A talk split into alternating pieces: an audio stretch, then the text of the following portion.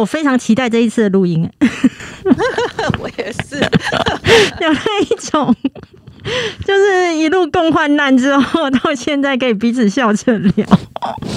真的，哎呀，好，欢迎收听黄大米哈拉王。我今天呢这一集呢邀请到的是我的好朋友莎莉夫人，莎莉夫人好。Hello，各呃大米好，还有各位听众朋友们，大家好。莎莉夫人其实已经出了两本书，然后因为呢她人在花莲呢，所以我一直没有办法采访她。那终于呢，现在哎靠着那个科技之那个进步，所以我现在可以远端采访。哎，你觉得当网红开心吗？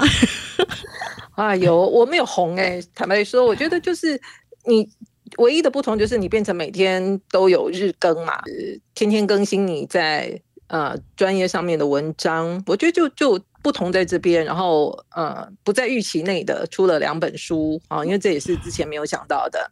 然后，哎呀，然后后来又开了团，这也是之前没有去 预期规划的人生道路。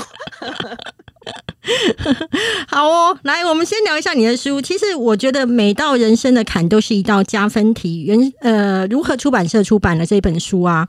其实当中，我觉得最震撼我的，以及我觉得很值得跟我的听众朋友分享的是，在于你的第一份工作。我觉得其实非常的有趣。一个这么年轻的女孩子，她当时在找第一份工作的时候，却如此的坚定。可以告诉我一下，就是当时发生什么事吗？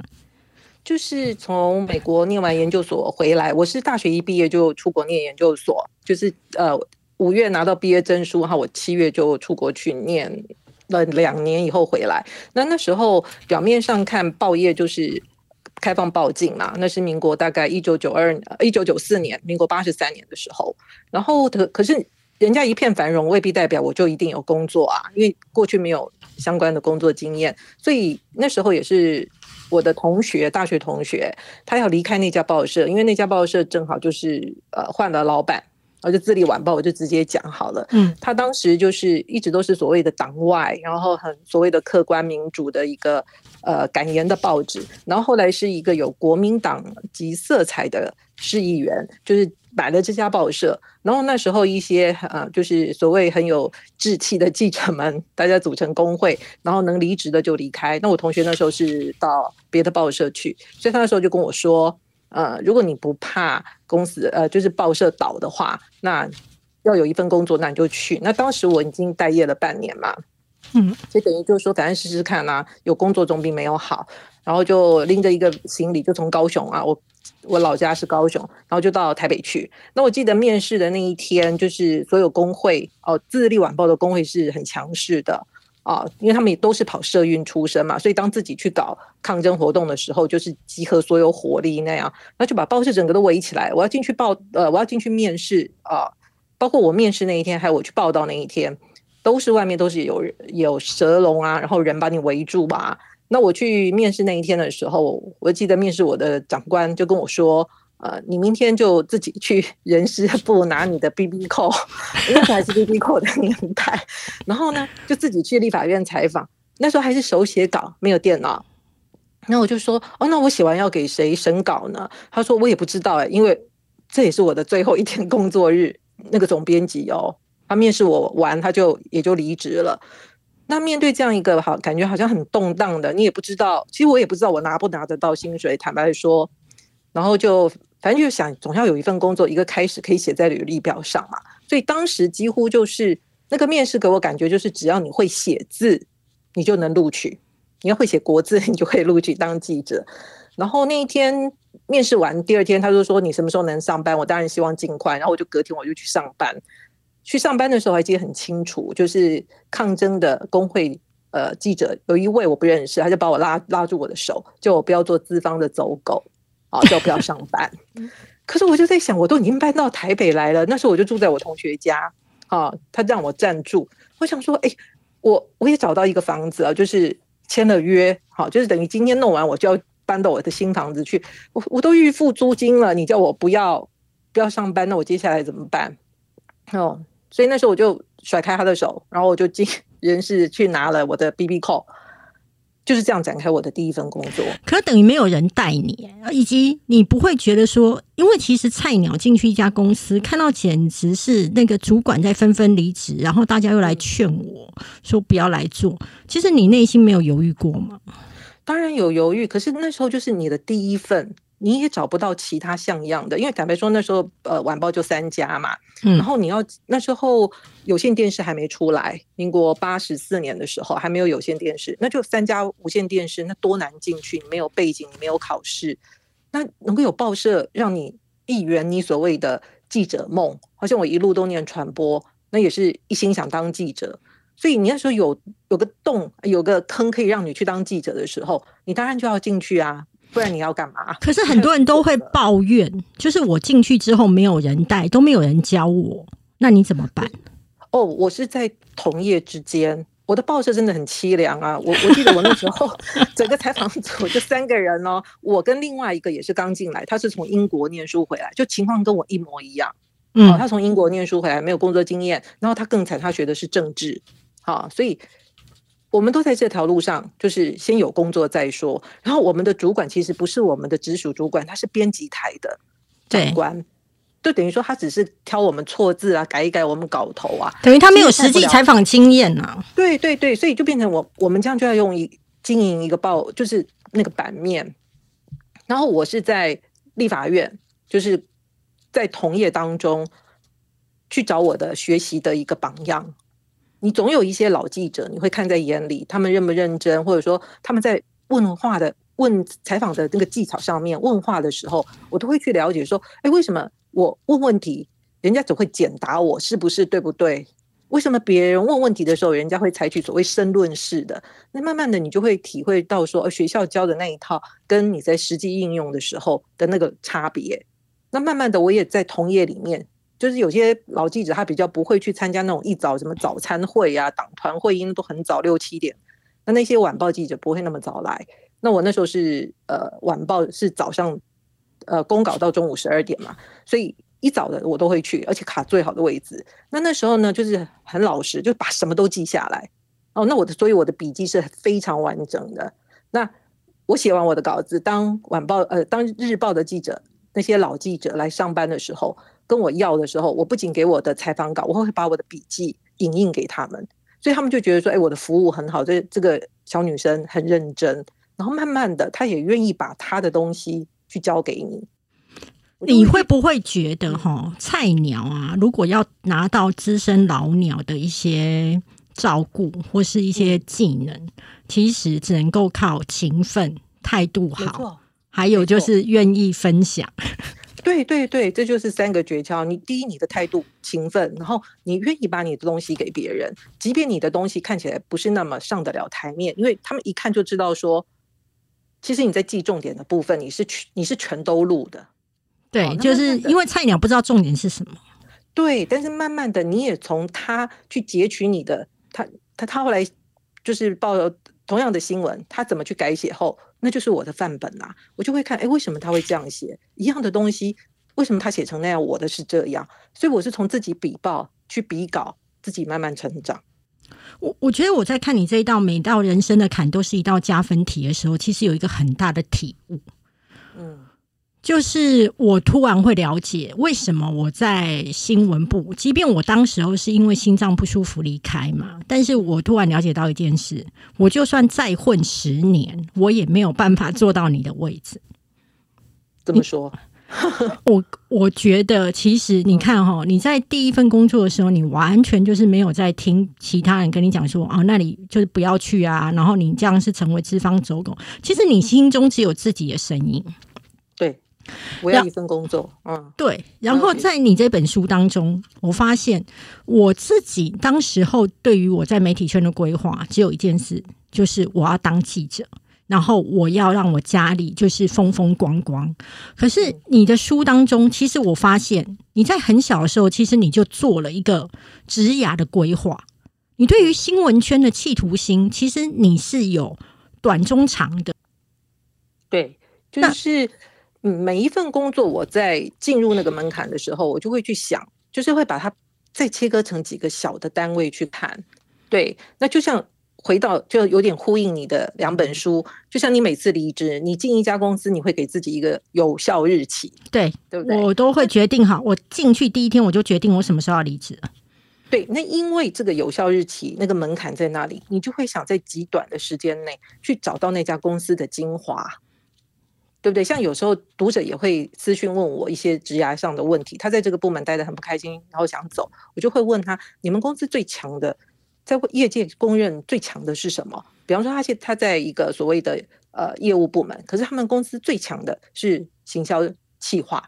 那我就说，那你在这个部门待的不开心，你有没有可能申请转部门到行销企划去？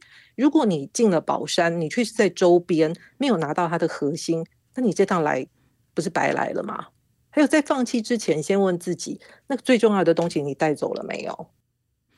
对，除了在规划上面，我觉得你其实非常的强以外啊，我觉得你在面对就是呃属下的态度啊。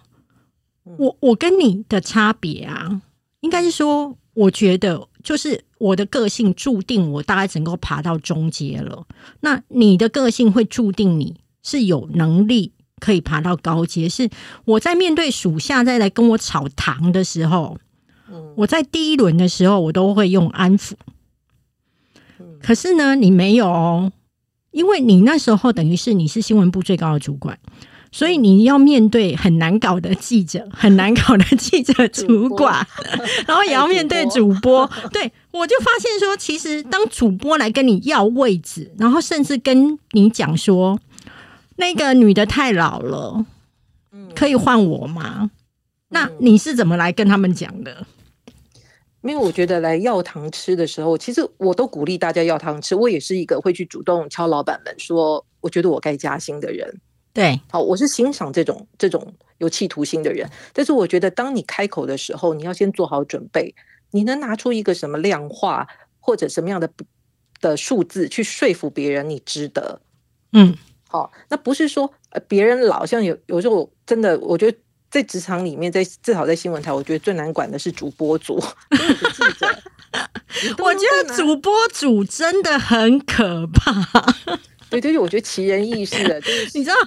观众们只会觉得他们很漂亮，我们内心都想说：“哦，你知不知道？他为了，就是我们内心有很多声音。”嗯，那面对一般记者的，或者说呃主管的这些要糖吃的情况，我觉得很多时候你拿制度来说明的时候，会就会让别人闭嘴。可是主播是一个，呃。因为他不是那么的在制度里面的东西。对啊，漂亮怎么量化？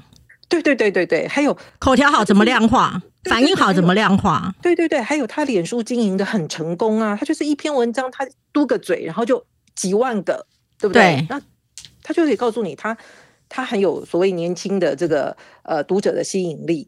那你要怎么把它摆在一个他想要的位置？那但是当你迎合他的时候，其他的主播们就会像。就是很像嗜血的金鱼，会通通游向你，然后最后就是把你咬掉。可是你在面对他说：“如果你不让我，就是给我好的时段，我就不播了。”然后你当时你就奇妙，你当时在讲的话更呛下。你说：“如果你不播，你信不信我一通电话，至少有十个兼任主播半夜穿着睡衣用爬也会爬到公司播。”对，这是事实啊！我觉得主播真的很像车，呃，我不是有意去污，呃，就是污名化车展小模。我要形容的是那个数量，就是他是很，就是说现在对于主播的筛选也没有像过去这么这么严苛的门槛。对，所以没有人是不可替代的，包包含所有的职务都是。嗯，而你用一个很就是以为我是不可替代，我是独一无二，那然后去。而且你针对的那个公司前辈，至少我觉得你也许认为他过气，但他在公司这在公司的老板的眼里，他是有价值的。有你就惹错人了嘛？对，对不对？但当你很就说我们很直呃跟这样的一个要位子的主播直球对决的时候，他本来很老虎的样子，你就会发现他就马瞬间变成巧虎啊，对不对？我我我自己会也遇过，就是非常你是遇到那一种，就是已经当主播来跟你要更好的时段。我大部分都是遇到那种记者来问我说，我要怎么样有机会才可以播？嗯，对那，你怎么回嘞？嗯我都整容吗？哎，对，这也是一个方法，因为你知道，呃，记者要的是你的反应能力跟约访能力。可是讲真的，一个采访不好的主，采访不好的记者，他有没有办法成为一个好的主播？我认为可以，因为嗯，他要的是口条还有漂亮。对对对，那你说内涵的部分，那你你你其实啊，如果你真的很上进，内涵的部分你在主播台上也是可以慢慢养的。对没错，嗯，但你要先卡到嘛，那你卡到你就是上镜那个镜头上好看，所以我都会说，就是再瘦一点啊，鼻子再挺一点啊，脸再小一点啊。然后 他就跟我，他们会跟我说，那那那那跑新闻的能力呢？我说跑新闻的能力很好，就会一直跑新闻啊。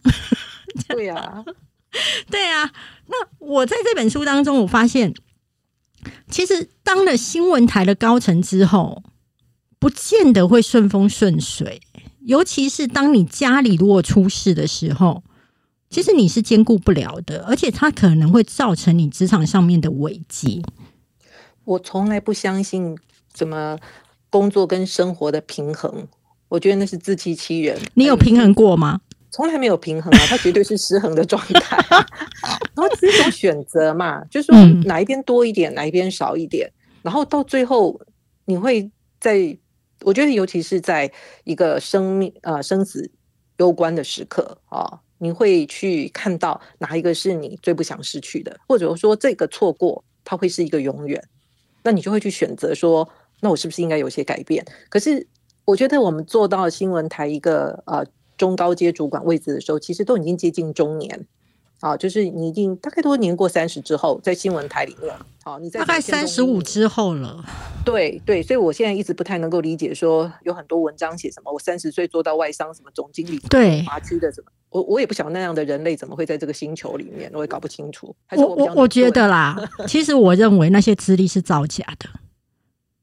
哦，对我认为它就是造假。然后呢，就是说，呃，很多的呃更年轻的孩子，二十几岁的孩子，他需要有一个崇拜的对象。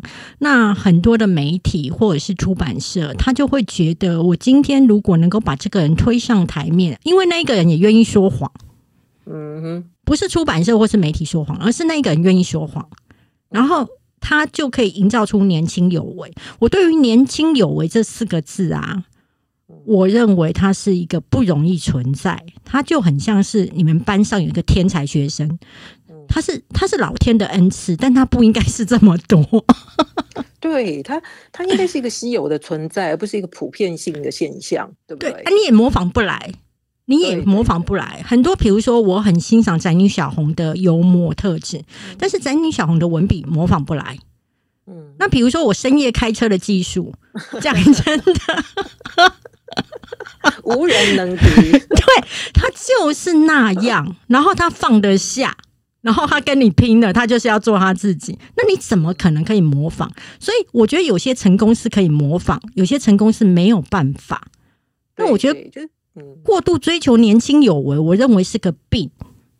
没错，所以我回到刚刚你问的，就是说，我们大概也都是中年过后啊，就是说你在职场上有一个位置啊，就所谓的做了一个官，那你同时你的父母也年迈的时候，哈、就是说你会面临所谓陷入一个。呃，要不要回家做照顾者，或者说你怎么去兼顾你的工作跟身为一个照顾者的问题？啊，如果当你的手足还还愿意分摊的时候，有钱出钱，有力出力的时候，你还好。但如果说你的手足有某种呃你不方便讲的因素存在，那这个重重担都落在你身上。那我觉得要去所谓的工作跟生活的平衡，那是不可能的事情。好，那当然有些人会说啊，我当时选择是离开，就离当时候你的爸爸已经生病了，这已经是哀莫了。嗯，啊，那也被公也被呃医师告知说大概多久的时间，所以其实你是试图要请假去做这件事的，对，但是而且我之前都是用我的年假，哦，所以我没有耽误到公司的事情。我我那个我当时也因为我自己知道爸爸生病的时候，我就自己减薪哦，调单位哦。你看我多事项，不让公司为难。然后我就想说，那我做一个周播的节目啊，就一个礼拜播一次的节目，一小时的节目，那我可以比较多的时间去，就是说来回台北、高雄啊，这样子照顾我父亲。万一有临时突发事件的话。可是后来就是这个来回北高的这个频率变多哈，而且临时状况也比较多的时候，我就跟我当时的呃总编辑讲说，我我要我要临时请假这件事情，但请了两次后，第三次他就没有同意了，然后就告诉我要知所进。其实他在第二次的时候已经在忍耐了啦，对，他就觉得我造成他管理上的困难。那那时候我站在我的立场会觉得，我用我的年假，我的。公我的节目也有一定的存档，哦，是不会开天窗的。我也不知道为什么我会造成你管理上的困难。新闻部的年假是存在，但是不要轻易动用。但是没有办法，对。但是我我我的认知会觉得，我都用我自己的假，有什么不对呢？OK，他要你知所进退，那你怎么办？那就退啦。那时候战斗力很弱啊，也没有想说你之前我这些啊，因为真的。我父亲那时候的状况，会让我一心就想我要赶快回去。好，那那时候就自请离职，就自己事项的离开。其实我觉得那一次，我后来为什么会鼓励我的读者们，就是说，如果你被公司不当对待，哦，那你符合所谓劳基法规定的，应该应当资遣的时候，请你努力争取资遣，不要事项的走，因为公司也不会感谢你的事项。他在逼你走的时候，他也是很不事项的，不是吗？对，因为如果用之前的话，他可以拿到之前费，以及就是失业救助金。对，它可以让你在比较困顿的时候，像我们会选择这样，都是会那那个生活是很困，是比较辛苦的。对，你也不知道说这一场告别的时间，你在走向跟他跟挚爱的亲人在走向告别的这段时间到底是长是短，你不晓得。他约略会告诉你一个时间，但你不晓得会更长会更短，不晓得的。那你后来照顾了多久？我大概照顾了半年左右。半年听起来很短，可是我在书当中啊，我就发现其实你就很难回来了。对，因为真的，你那个位置就一个萝卜一个坑嘛。你你新闻部有多少的新闻副总，有多少的新闻总监，就一个人啊。当你离开的时候，马上就会有人补上。而且你有没有发现新闻部很奇怪？就是你如果是那个。比方说你是主任，你的副主任通常就是会取代你的人。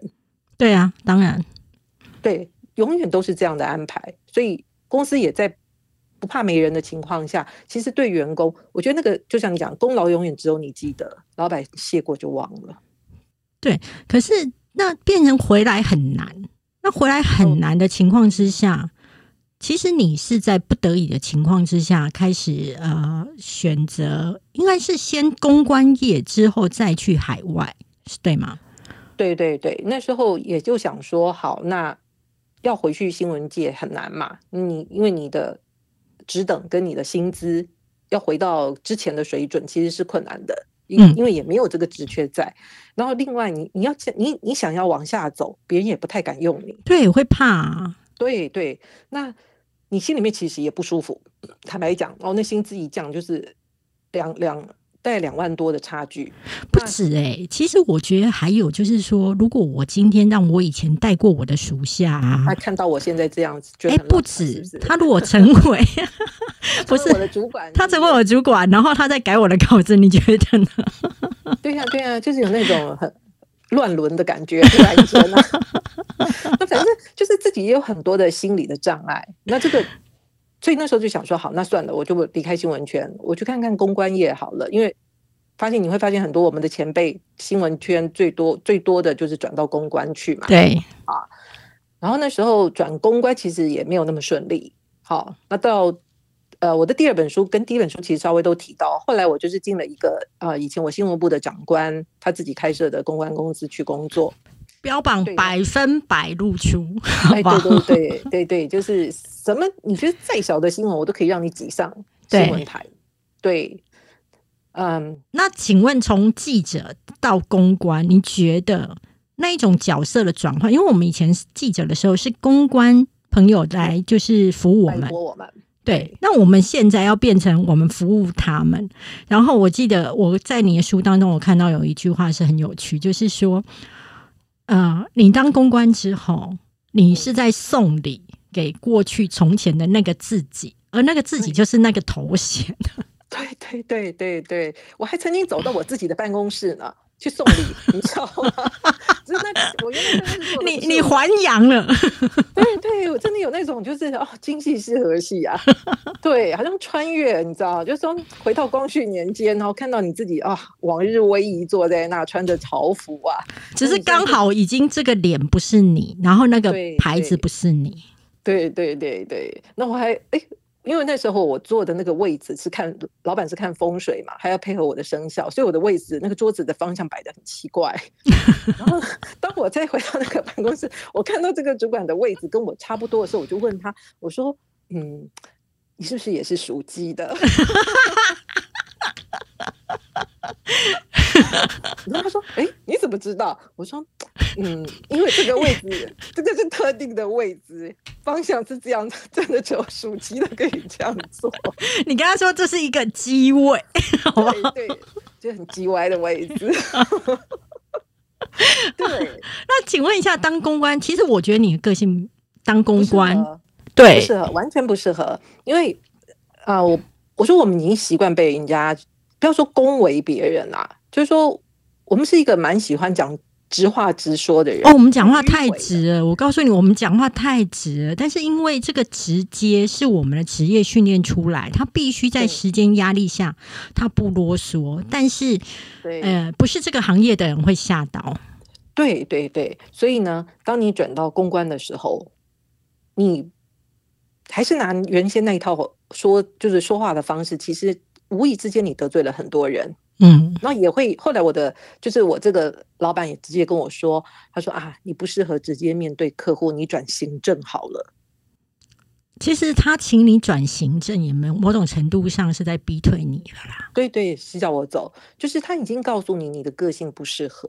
其实我自己在做公关的时候，其实这个过程你自己会很有体会，你到底适不适合这个行业啊？比方说，我觉得最大的是心理的障碍。就我很诚实的讲，而且我在书里面也写到，在饭店举办完记者会，然后呢，我在那里一个一个送那个资料袋，好，你就站着服务这些，然后送资料袋，那就有记者，我以还是我以前带过的哦，就跟我说啊，姐你怎么越混越回去了？怎么那么白目啊？哎，这就是记者啊，我们讲话很直啊，所以当你你看到那个人用你说话的方式来对付你的时候，你才知道哦，原来我真的不适合做这一行。那我们在直接有时候我们对别人的时候，我们没有察觉哦，我们说话的方式。但是当别人那等于就是另外一个我用这么直白的方式跟我讲的时候，我真发现我真不适合做这一行。你知道我当公关的时候啊，我才了解我们过去有多叽歪。真的，真的，真的，就是你知道，我常接到记者的电话，他来问事情，然后我就跟他说这件事情可能就是我们比较不方便回答。那记者就会跟你讲，好啊。米姐，那如果说这件事情你们不方便回答，我们就会怎么写哦？到时候可能会让你们就是更难，就是去处理什么。我第一次了解到，是我以前也是这样讲话。我我会觉得，我就是在告诉你我将来会怎么做而已。我只是在跟你具体陈述，我没有要干嘛。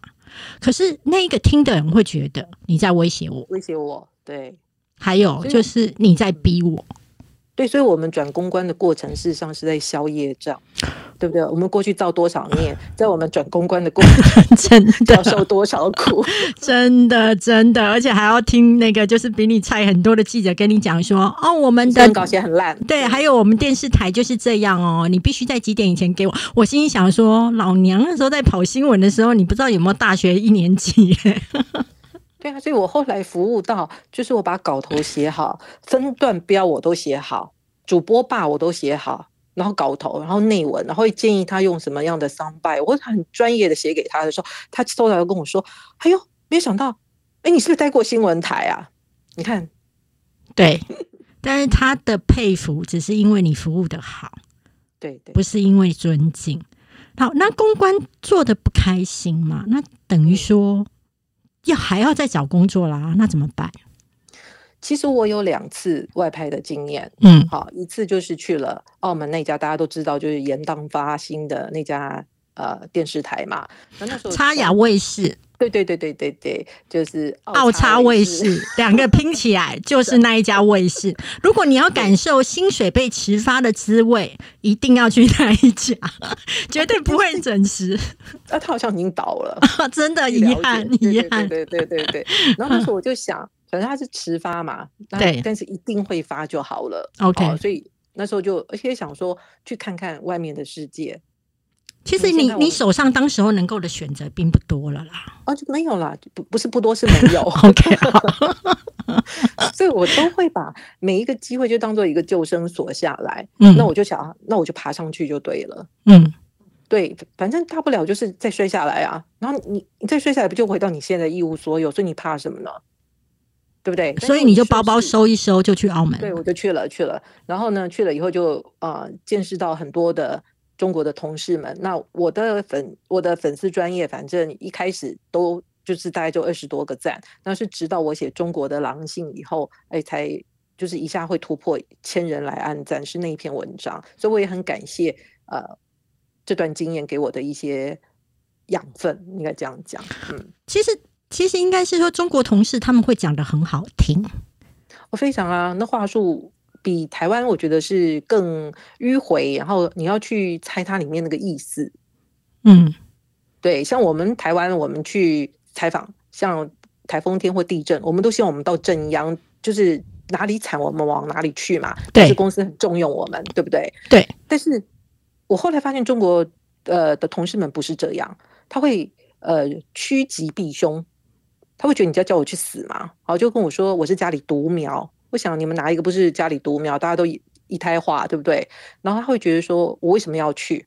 好，那你即便跟他讲说公司有投保，他他也是不信你这的，他就说那我咱要万一怎么了？你怎么跟咱咱爹娘交代啊？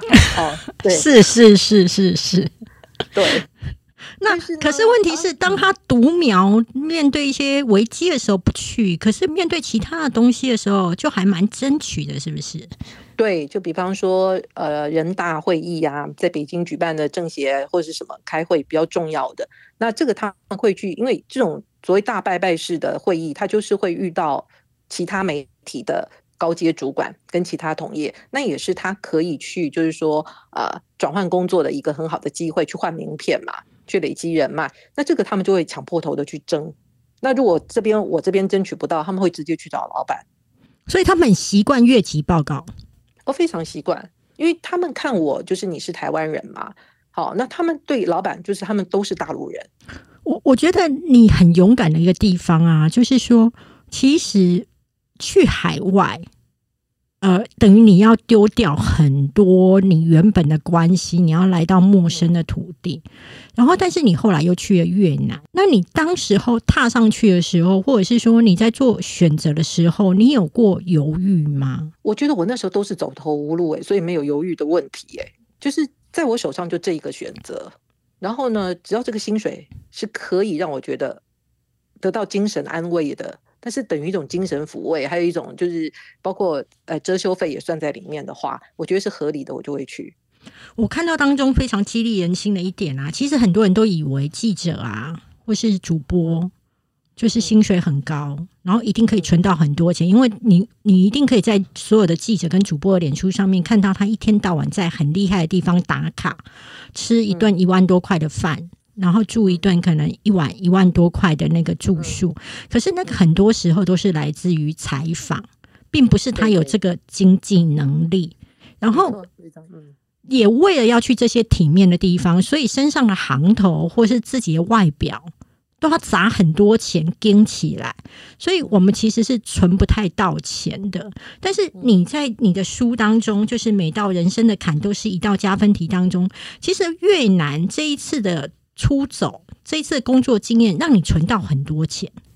对，因为吃住什么都是，还有呃总经理级以上都有自己呃公司会有派车给你，还有司机嘛。那包括说呃我们集团本身在呃越南胡志明市是建商，所以他盖了很多房子。那你住的就是集团里面的建案的，而且是像我一个人可以住三房两厅。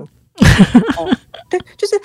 各各种的待遇都很好，你就除了吃饭，你没有什么要花钱的地方。然后本身越南的消费哦，当然我们所在的那一区富美兴算是呃。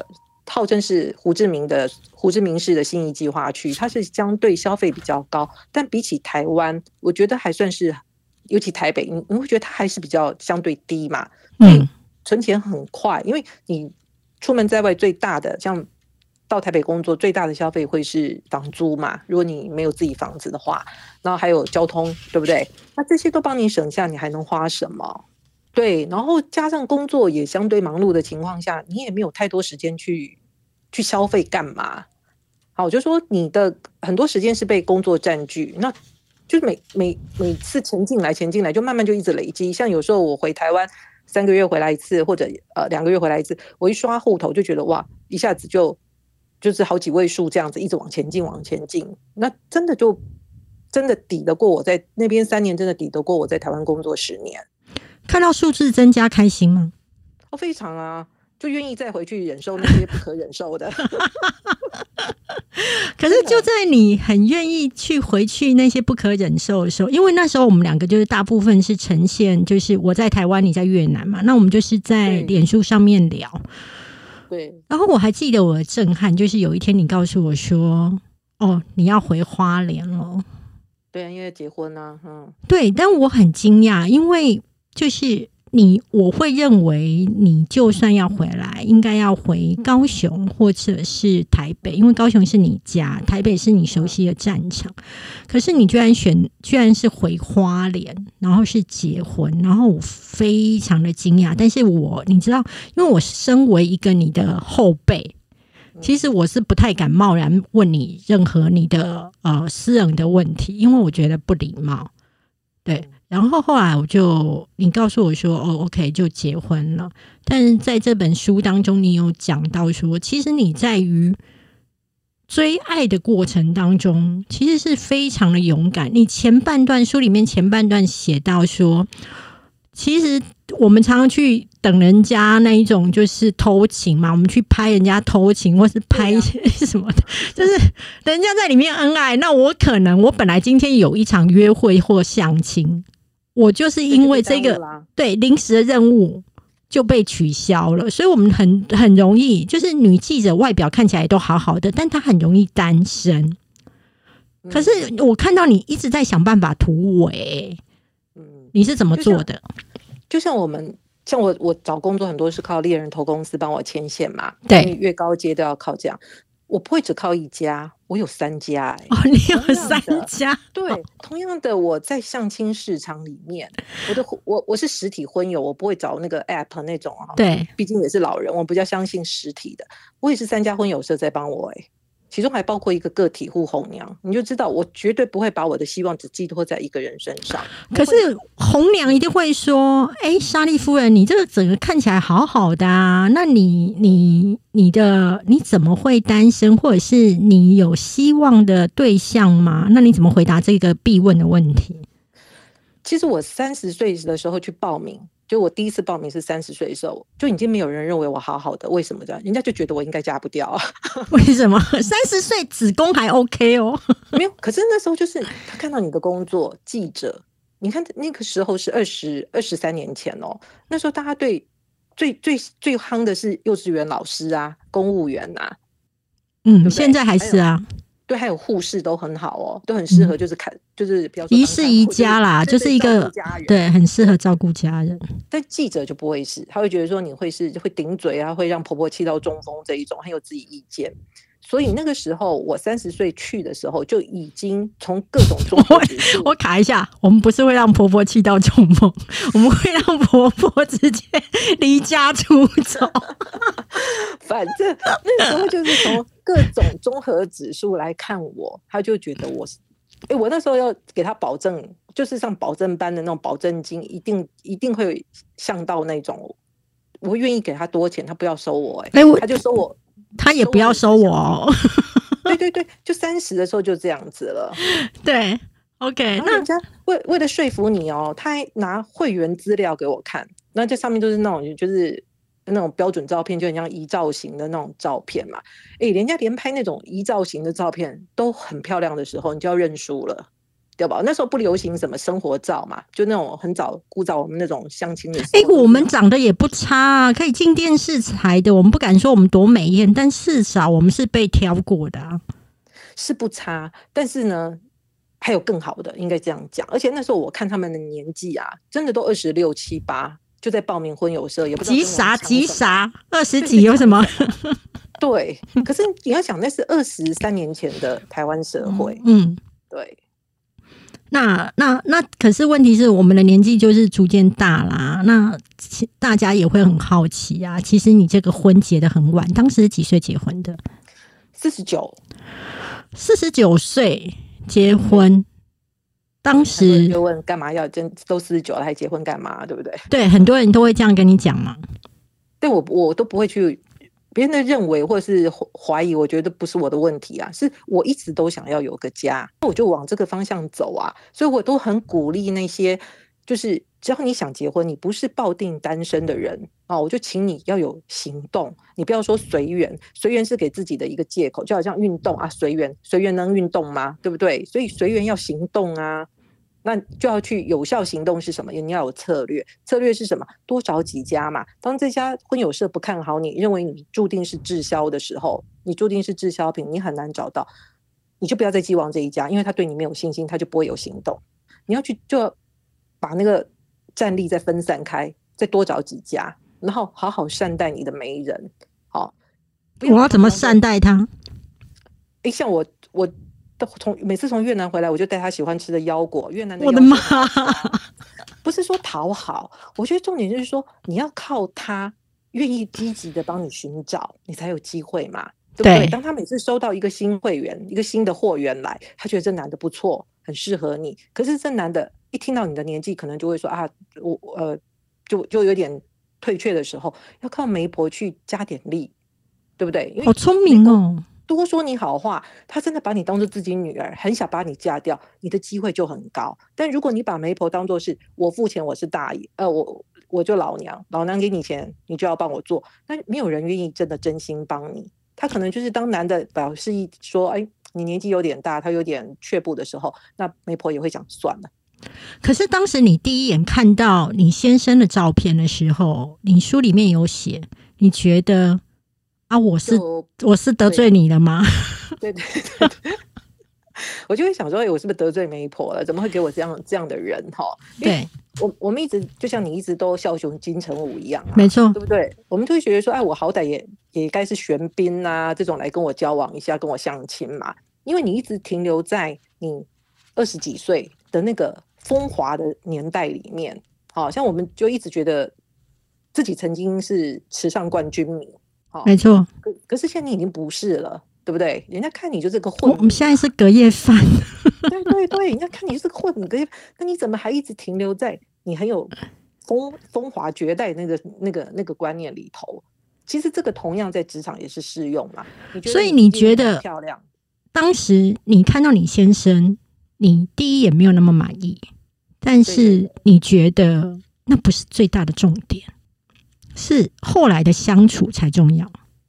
对，就第一眼当然是感觉嘛，他会决定很多的你的情绪。但是呢，我觉得这时候媒婆又发挥很大的关键，所以真的善待你的媒婆。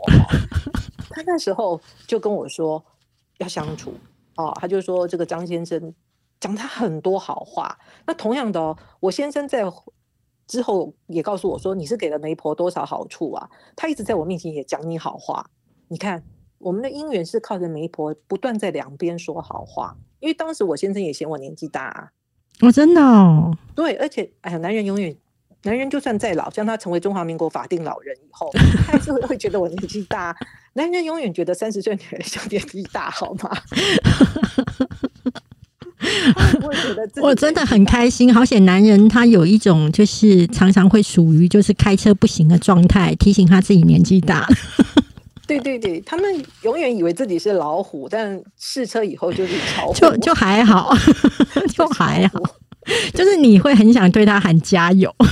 对对对对对，干巴的，不要放弃哦。